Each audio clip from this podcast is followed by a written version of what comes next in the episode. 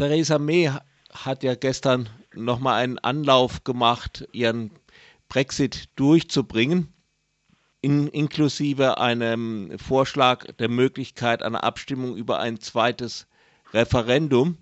Sie hat da relativ wenig Unterstützung mitbekommen. Ja, das, das äh, kann man so sagen.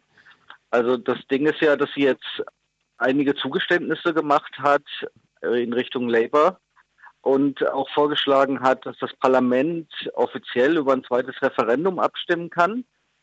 Aber das Ding ist halt, dass sie damit eigentlich jetzt endgültig ähm, den rechten Flügel der Tories ähm, vergrault und dass eigentlich das Ganze keine Chance haben wird im Juni. Und Labour hat sie ja auch nicht gewonnen. Der Labour hat sie auch nicht gewonnen, weil äh, die Zugeständnisse, das, das Hauptproblem mit diesen ganzen Zugeständnissen, die sie macht, ist ja, dass jeder davon ausgeht, dass Theresa May im Juni verschwunden ist und dass niemand weiß, was der nächste Premierminister machen wird. Und egal, was sie verspricht, sie das gar nicht durchsetzen kann nachher. Insofern ist, sind diese ganzen sogenannten Zugeständnisse oder was sie jetzt über ein zweites Referendum sagt, eigentlich unglaubwürdig, weil niemand sich nachher dran halten muss. Im Moment gibt es sehr viel Toho Wabohu um Mays Vorschläge und so weiter. Aber äh, es kann sein, dass das alles sehr rasch Geschichte ist, weil eben May gestürzt wird und sie vermutlich auch nicht nochmal ein, einen weiteren Anlauf machen wird, ihren Deal durchzubringen.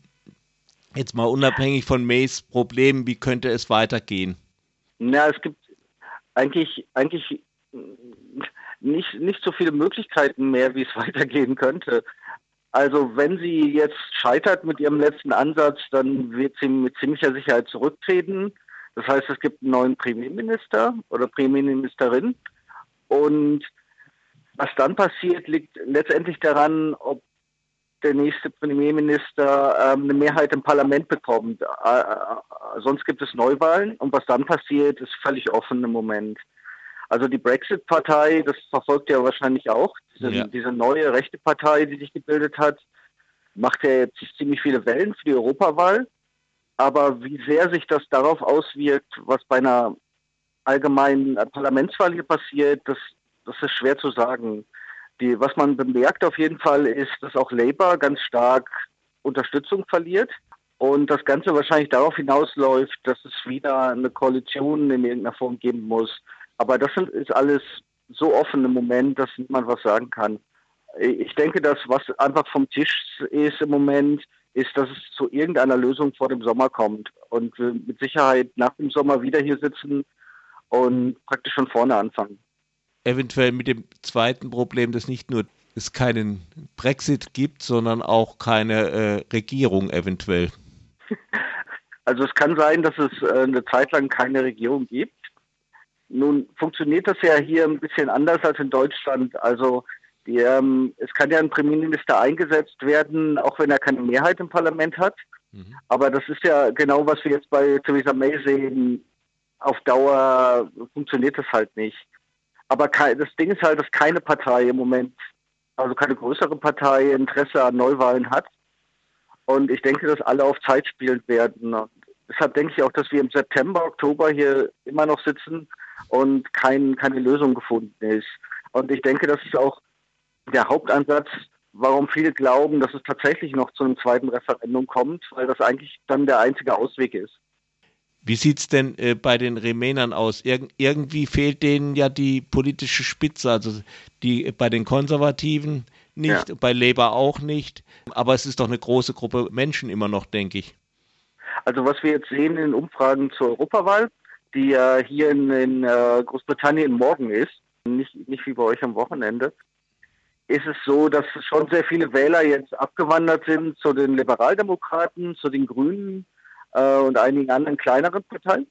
Aber wie sich das jetzt auf Dauer auswirkt, ist auch schwer zu sagen. Und ich denke aber, dass Labour in ein paar Wochen oder in ein paar Monaten wirklich nicht mehr darum, darum herumkommt, sich zu positionieren. Und wie werden Sie sich dann positionieren?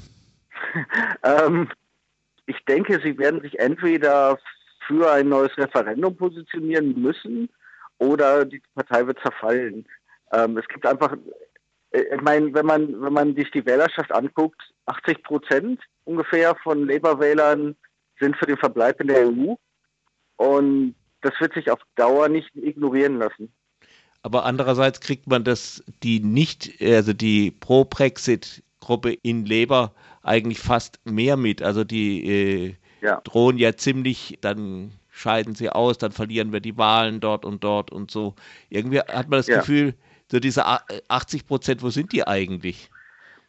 Ja, das Ding ist ja, dass äh, seitdem der Jeremy Corbyn die Labour-Partei anführt, hat sich halt die Richtung sehr stark geändert. Und ich würde mal sagen, die, die Remainer-Fraktion wurde marginalisiert. Aber ich, ich denke, dass sich das auf Dauer nicht durchhalten lässt. Zumindest nicht, wenn es zu einer Wahl kommt. Das, das kann er machen, ähm, solange es einfach Tagespolitik ist.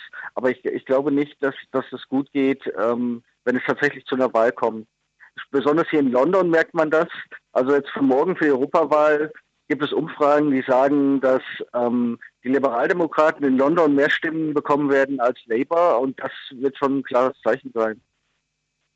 Warten wir die Wahl ab. London ist ja eh sehr pro äh, EU. Ich meine, das mit der Europawahl ist, ist so ein Ding, das ist natürlich jetzt eine Wahl, wo viele einfach wählen mit Hinsicht auf Brexit oder gar nicht wählen. Man muss ja auch immer bedenken, dass Wahlen hier an einem Arbeitstag sind. Und gerade wenn man gesagt bekommt, dass äh, diese Wahlen eigentlich keine Bedeutung haben, weil, weil wir eh aus der EU austreten, dass, dass viele einfach auch morgen nicht hingehen werden, denke ich.